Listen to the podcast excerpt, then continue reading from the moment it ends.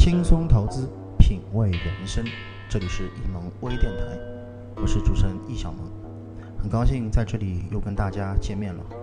本周二的栏目，我们承接上周中国十大冤案，继续来跟大家做一个分享。上周跟大家分享的是中国十大冤案的兔死狗烹案，那么今天的第三案呢，跟大家聊的是车裂案。中国历史上曾有许多次的变法革新，最成功的要数商鞅变法。戊戌变法是失败了的，它使我们中国失去了一次最好的富国强兵的历史机遇。究其失败的原因，是保守派的势力过于强大，在这个保守的国度，要变更。祖宗的法度，谈何容易？但商鞅他却成功了。商鞅的成功，不仅因为他有超人的胆略，更是因为他有超人的政治智慧。一开始，他就做了一件让人意想不到的事情：悬赏五金，招募一人，将一根木头。从国都的南门搬到北门，名怪之，莫敢喜。于是将赏金提高到了五十金。有人做到了，立刻对付了赏金。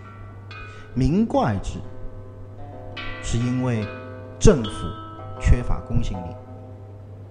商鞅用这样一个小故事，确定了他的。言必行，行必果的形象。于是推行新政，在各种政令中有一条颇有意思：民有二难，以上不分义者，备其父。这句话的意思其实就是现在我们所讲到的“不吃大锅饭”这一条。出自对于人的本性的认识。可惜的是，我们今天一些地方仍然还在吃大锅饭。难道我们今天的智慧还比不上两千年前的古人商鞅吗？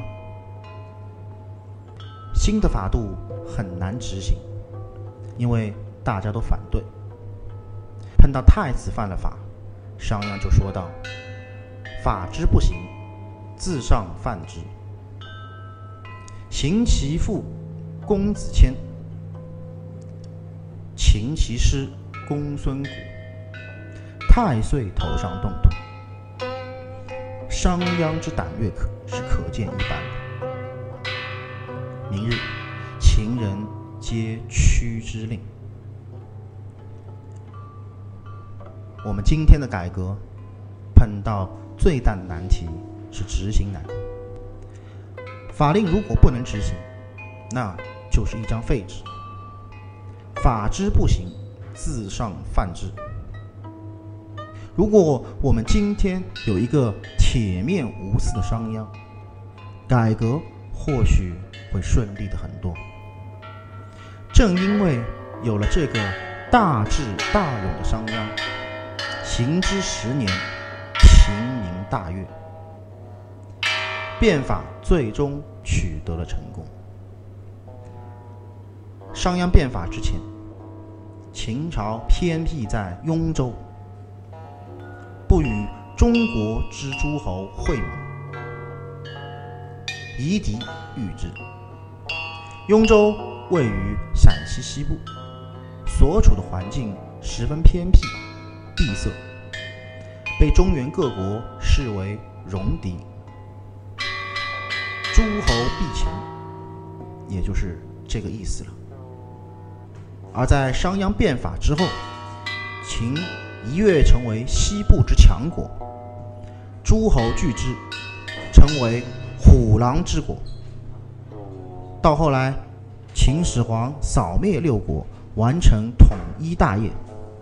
若论秦之大一统，商鞅变法应为第一功，因为他为秦国以后的富强奠定了坚实的基础。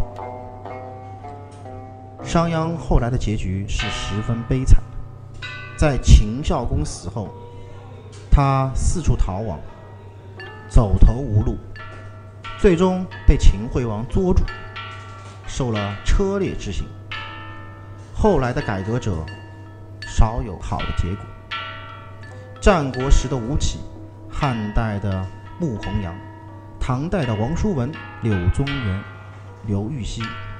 包括宋代的王安石，清代则有康有为、梁启超、谭嗣同等，都不得好的下场。西方人喜欢标新立异、花样翻新，所以不断的有新东西发明出来。而我们中国人遵从老的，喜欢旧的，凡是祖宗传下来的东西，都是。极为珍贵的，若有标新立异，一律视作为异端，必欲置之而死地而后快。这是东西方观念的差异。再者，千年大树盘根错节，既得利益者要根据各个方面，要把他们的挪动挪动，无异。是要了他的命，所以改革者与既得利益者，最终的结果便是鱼死网破。好了，那么今天的分享就到这里，我们跟大家说声再见了。我们更多的交流与分享，我们留到我们下次的节目再见。感谢大家的收听，我是易小萌，这里是易萌微电台。再见。